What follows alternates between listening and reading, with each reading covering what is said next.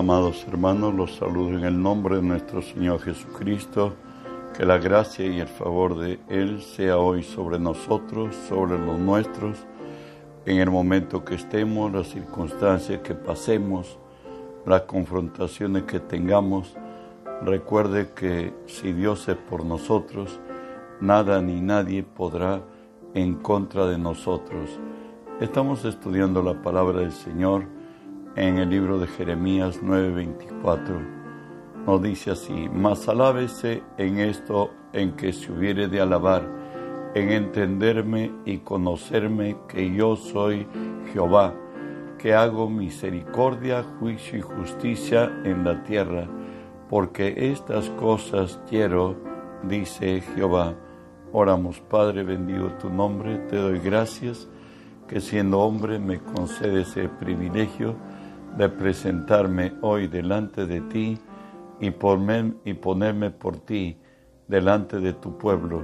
Por ello te cedo mis pensamientos, mis razones, mi voluntad, las palabras de mi boca, mis actitudes y acciones las sujeto a ti, Señor Dios, y tú que vives en mí, haz tu obra a través de mí. Por tu nombre Jesús tomo autoridad sobre toda fuerza del mal que se haya filtrado en este lugar o al lugar a donde esta señal alcance, Señor. Por tu palabra los ordeno que se aparten, los ordeno que se vayan fuera en el nombre de Jesús. Y en el nombre de Jesús, Dios Espíritu Santo, permíteme decirte bienvenido Espíritu Santo y unge mis labios con tu poder, pon tus palabras en mi boca, unge los oídos de mis hermanos para que tu palabra se quede en nosotros. Bueno, el Señor nos dice, más alábese en esto que se hubiera de alabar, en entenderme y conocerme. Por cierto, estamos estudiando en conocerle a Dios. Hablamos hoy de los beneficios que trae el Espíritu Santo al creyente. Lo que distinguió el ministerio, de Jesús fue este, el que bautiza en el Espíritu Santo. Mateo 3:11 nos dice, el bautista, por cierto, yo la verdad os bautizo en agua para arrepentimiento, pero el que viene tras mí, cuyo calzado no soy digno de llevar, es más poderoso que yo. Él os bautizará en Espíritu Santo y fuego. También lo dice el evangelista Marcos. En Marcos 1.8 dice así, yo a la verdad os he bautizado con agua, pero Él os bautizará con Espíritu Santo. También lo dice Lucas 3:16. Respondió Juan diciendo, a todos, yo a la verdad os bautizo en agua pero viene uno más poderoso que yo, de quien no soy digno de desatar la correa de su calzado. Él os bautizará en Espíritu Santo y fuego. Por cierto, los cuatro evangelistas, los cuatro evangelios, hoy Juan 1.33 nos dice, y yo no le conocía, está hablando de Juan el Bautista, pero el que me envió a bautizar con agua, aquel me dijo, sobre quien veas descender el Espíritu y que permanece sobre él, este es el que bautiza con el Espíritu Santo. Jesús es el bautizador en el Espíritu Santo y para él el bautismo del Espíritu Santo era necesario en la vida de los creyentes, de sus discípulos en este caso y para todos los que somos de Cristo. En Hechos 1, de 4 al 5, Jesús ya está yéndose encaminado a lo que se dice eh, al monte donde fue Jesús levantado y fue llevado nuevamente a donde él vino. Y nos dice, y estando juntos, les mandó que no se fueran de Jerusalén, sino que esperaran la promesa del Padre la cual les dijo, oísteis de mí, porque Juan ciertamente bautizó con agua, mas vosotros seréis bautizados con el Espíritu Santo dentro de no muchos días.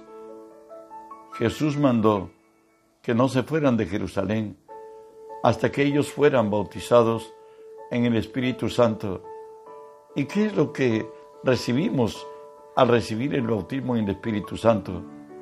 Hechos 1.8 nos dice así, pero recibiréis poder cuando haya venido sobre vosotros el Espíritu Santo y me seréis testigos en Jerusalén, en toda Judea, en Samaria y hasta lo último de la tierra. Recuerde, desde la primera vez que Jesús envió a sus discípulos a evangelizar, les dijo que ellos vayan, que sanen enfermos, que limpien leprosos, que resuciten muertos, que echen fuera demonios, que de gracia recibieron, dalo de gracia. Si al Evangelio le quitamos lo poderoso, lo sobrenatural, pues no es el Evangelio que Cristo predicó. Y de ahí que Jesús quiso dar el equipo para que la iglesia, sus discípulos y la iglesia salgamos a predicar con libertad y mostrando la gloria del poder del Evangelio de Cristo. En Juan 16, 12 al 14, Jesús le dice la importancia del el Espíritu Santo en nuestras vidas. Aún tengo muchas cosas que decirlos, pero ahora no la podéis sobrellevar. Pero cuando venga el Espíritu de verdad, Él os guiará a toda verdad, porque no hablará por su propia cuenta, sino que hablará todo lo que oyere y os lo hará saber, eh, hará saber las cosas que habrán de venir. Él me glorificará porque tomará lo mío y os lo hará saber. Jesús, durante todo su ministerio, incluso desde ser engendrado por el Espíritu Santo, fue el Espíritu Santo que lo engendró a Jesús en el vientre de María. Fue el Espíritu Santo que guió y condujo todos sus pasos. Él pudo decir con firmeza que él no hacía las cosas por sí mismo, sino que todo lo que él veía hacer al Padre, él lo hacía igualmente. Y todo aquello, a él hablaba, dijo él, yo tengo mandamiento de lo que he de hablar y de lo que he de oír. Recuerden que en Isaías 50 y 54 y 5 nos dice, Jehová el Señor me dio lengua de sabios para saber hablar palabras al cansado. Despertará mañana tras mañana, despertará a mi oído para que yo oiga como los sabios. Jehová el Señor me abrió el oído, no fui rebelde ni me volví atrás. El ejemplo que Él nos ha dado es el ejemplo que todo cristiano debemos seguir. Aún para orar necesitamos la guía del Espíritu Santo, como lo dice Romanos 8, 26 y 27, lo deja decir, digo. Y de igual manera, el Espíritu nos ayuda en nuestra debilidad, pues que hemos de pedir como conviene, no lo sabemos. Pero el Espíritu mismo intercede por nosotros con gemidos indecibles, más el que escudriña los corazones sabe cuál es la intención del Espíritu, porque conforme a la voluntad de Dios intercede por los santos. Recuerde que nuestras oraciones, en nuestra razón, pues pueden tener influencia aún del enemigo y Satanás que está dispuesto para levantarse contra todo lo que se llama Dios, muchas veces es quien responde nuestras oraciones. Segunda de Tesalonicenses 2.4, el cual se opone y se levanta contra todo lo que se llama Dios o es objeto de culto, tanto que se sienta en el templo de Dios, haciéndose pasar por Dios. Muchas veces es Satanás al oír que nosotros estamos que oramos en, la, en lo racional y como en lo racional tenemos limitaciones, lo que va a resultar es que Satanás va a buscar de apresurar que una respuesta nos alcance. Y como muchas veces nos movemos en los sentidos y no en el espíritu, terminamos que era el enemigo quien respondía a nuestras oraciones y no es Dios.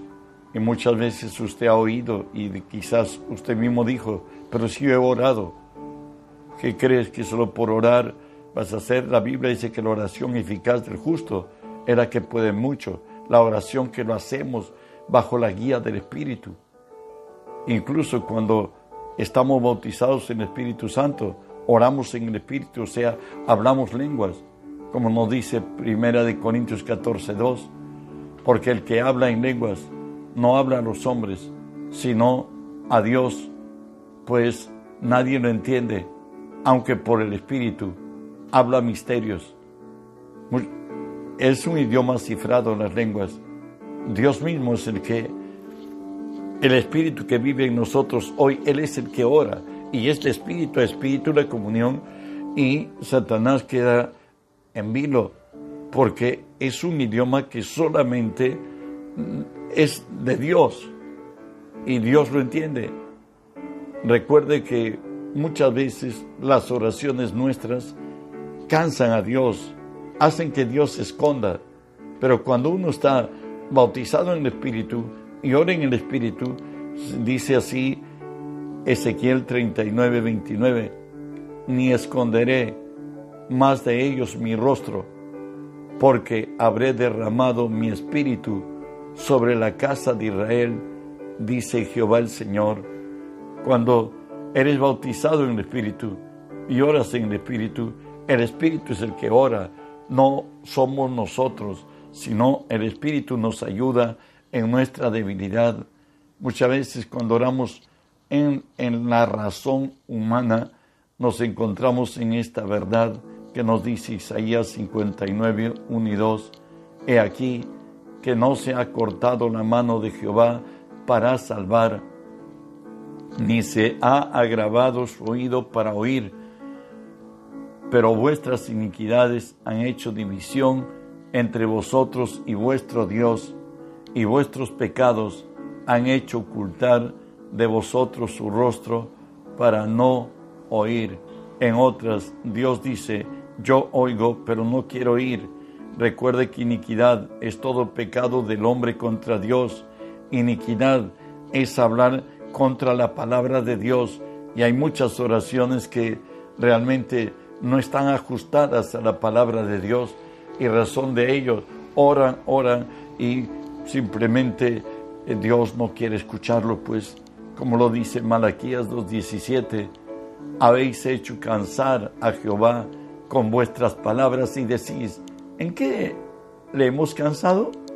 En que decís, cualquiera que hace mal agrada a Jehová, en los tales se complace, o si no, ¿dónde está el Dios de justicia? Muchos oran comparándose con la gente del mundo gente que no es cristiana y que entre comillas es prosperada, entre comillas tiene de todo, pero ellos siendo cristianos le están pasando mal. Y ellos están comparándose, y ahí nos dice la palabra, vuestras palabras eh, han hecho cansar a Jehová. ¿En qué hemos cansado? Es la pregunta de, del que le dicen hoy, tú estás cansando a Dios con tus palabras, en que decís, cualquiera que hace mal, agrada a Jehová, comparándose con personas no cristianas, adúlteros, fornicarios y qué sé yo, gente que tiene un vivir difíciles, aún está aparentemente está en abundancia, aparentemente está muy bien vestido, muy bien comido, los hijos tienen todo, pero ellos creen que comparándose con ellos, Dios va a bendecirlos a ellos y eso es una total insensatez. También en Malaquías 3 del 13 al 15 dice el Señor, vuestras palabras contra mí han sido violentas, o sea, cuando oran. Dice Jehová, y dijisteis, ¿en qué hemos, en qué hemos hablado contra qué hemos hablado contra qué hemos hablado contra ti? La respuesta divina es así, habéis dicho, por demás es servir a Dios. ¿Qué aprovecha que guardemos su ley y que andemos afligidos en la presencia de Jehová de los ejércitos? Decimos pues ahora, bienaventurados los soberbios, los que hacen impiedad, son, no son solo prosperados, sino que tentaron a Dios y escaparon.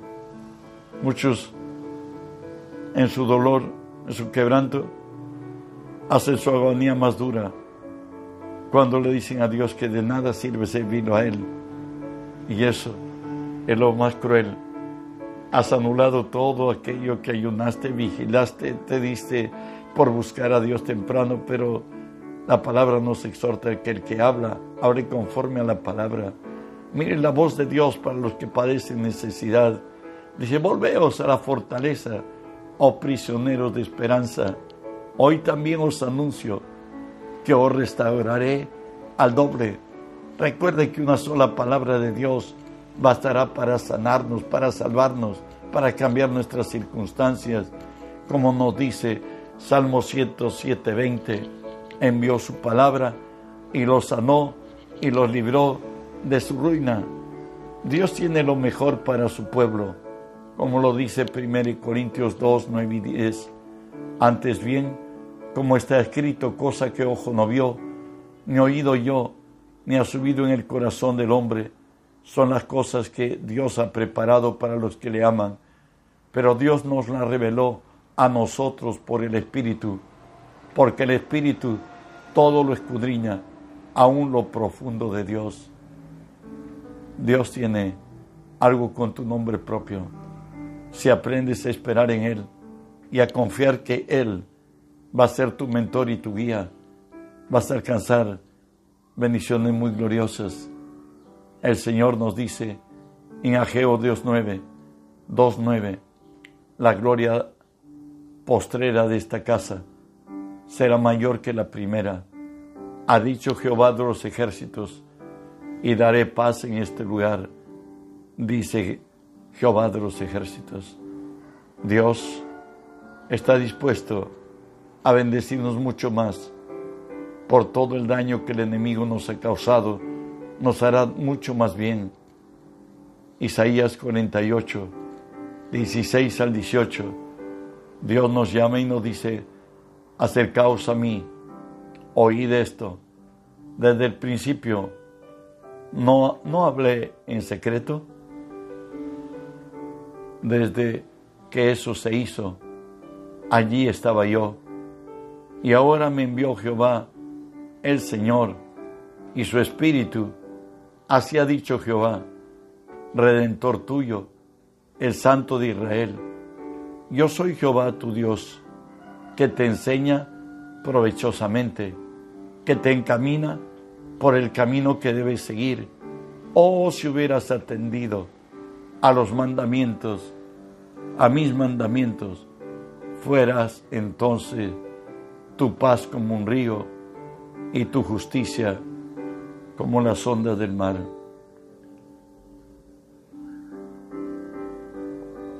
Dios está interesado en toda área de nuestra existencia.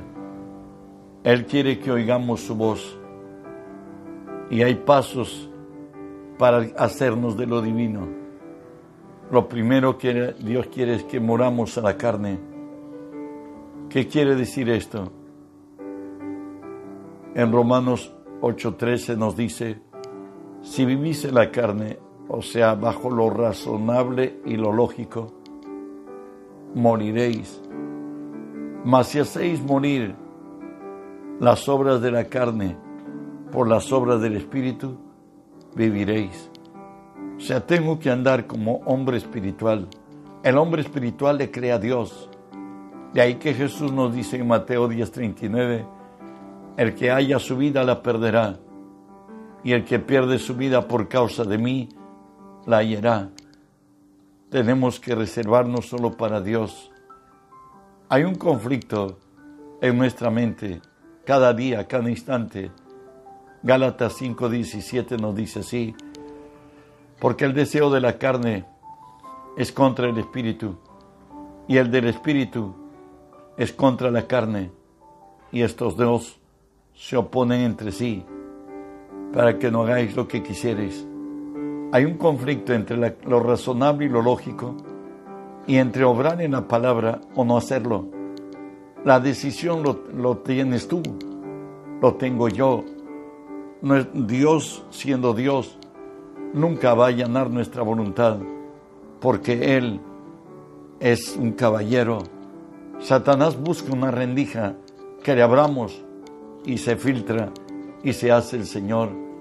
Y de ahí que Dios nos exhorta a que nosotros hagamos morir la carne.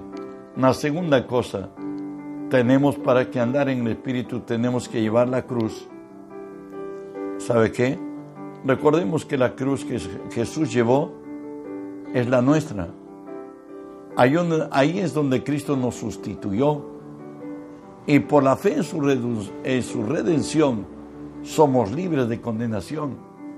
Y ahí lo decía Pablo en Romanos 6, 14. Porque lejos esté de mí gloriarme, sino en la cruz de Cristo. Porque por quien el mundo me es crucificado a mí y yo al mundo. Tenemos que quedar en la cruz nuestro hombre viejo, morir a, nuestro pasado, a nuestra forma de ser, a nuestro dolor, a nuestro quebranto, creer que Dios ha hecho una cosa nueva. Un día le pregunté al Señor, ¿qué llevar la cruz? Él me dijo, ¿sabes? Yo no llevé mi cruz, llevé tu cruz y la de mi pueblo, porque ustedes pecaron y la paga del pecado es la muerte. Y era en la cruz el único lugar donde yo podía morir, porque ahí era maldito y era vulnerable. Ahí es donde morí. Y llevar la cruz es llevar los problemas de otros, no los tuyos. Por eso nos dice el Señor en Colosenses 3:3, 3, 13 al 15, soportándoos unos a otros, perdonándoos unos a otros, y si alguno tuviere queja contra otro, de la manera que Cristo os perdonó, así también hacerlo vosotros, y sobre todas estas cosas vestidos de amor, que es el vínculo perfecto, y la paz de Dios gobierne vuestros corazones, a la que asimismo fuisteis llamados. Una tercera cosa para andar en el Espíritu y para ser oídos por Dios, tenemos que pagar un precio.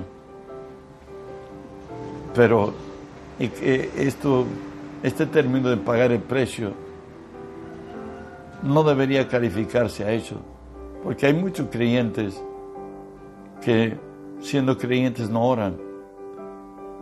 Como término pagar el precio, no es lo mejor para calificar a tener la honra y el honor, el privilegio de presentarnos ante Dios en oración. Se usa este calificativo teniendo en cuenta que para el pueblo de Dios el orar a ser un sacrificio y no el medio más importante de tener relación con Dios. Para Jesús, la oración su comunión con el Padre fue prioridad, distintivo de su ministerio, enseñanza para sus discípulos y determinación para su pueblo, como lo veremos en adelante. Marcos 1, 32 y 35.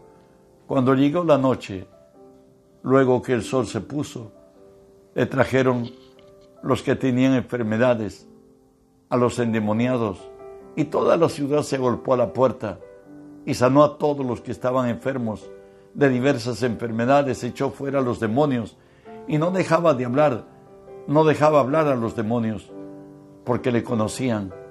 Levantándose muy de mañana, siendo aún muy oscuro, salió y se fue al lugar desierto y allí oraba. Jesús tenía como forma de vida, estilo de vida, ser un orante, orar a su Padre. Generalmente amanecía orando.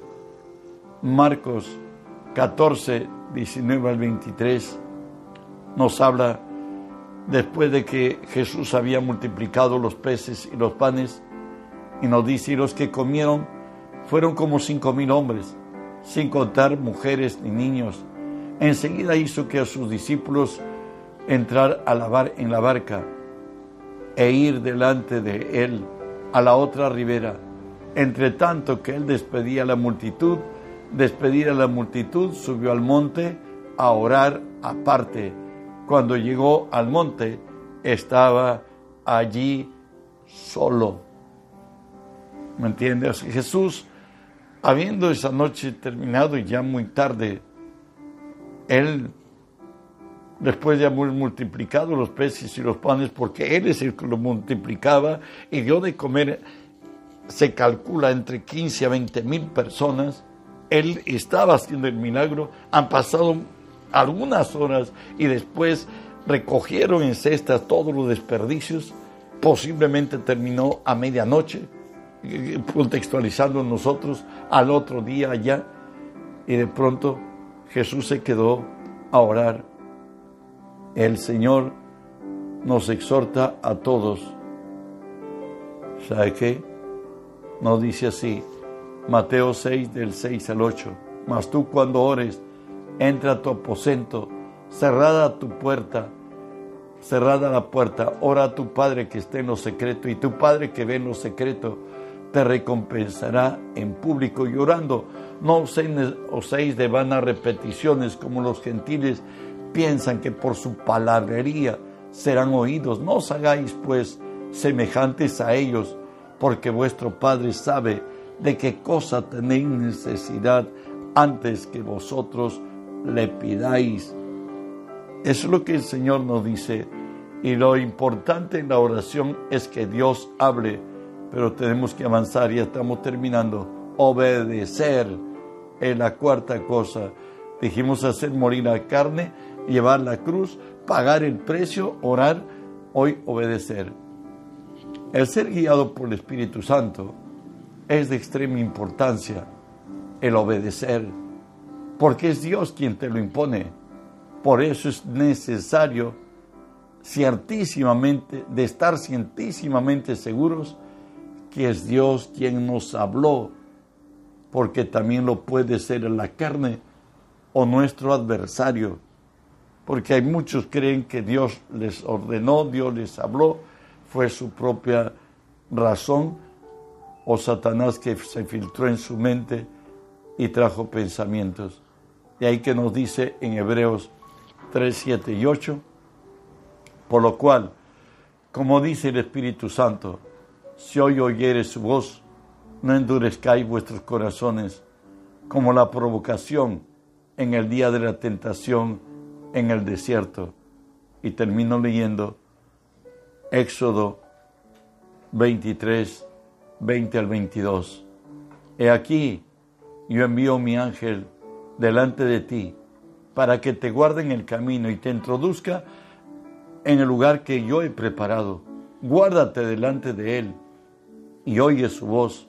No sea rebelde, porque él no perdonará vuestra rebelión, porque mi nombre está en él pero si en verdad oyeres su voz e hicieres todo lo que yo te dijere, seré enemigo de tus enemigos y afligiré a los que te afligieren.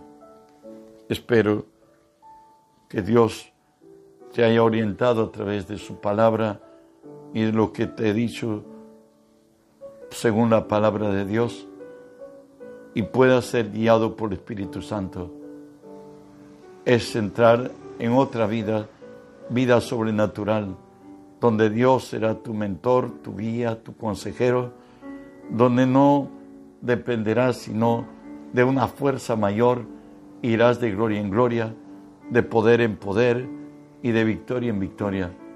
Que la gracia y el favor de Dios sea contigo y con los tuyos. Que en este día el bien de Dios te alcance. Su favor y su misericordia sean contigo. Te recuerdo que mañana tenemos oración de 5 de la mañana a 6 y 30 y por la noche de 7 y 30 a 9. Que la paz de Dios sea contigo. Recuerda que en Cristo somos más que vencedores. Bendiciones.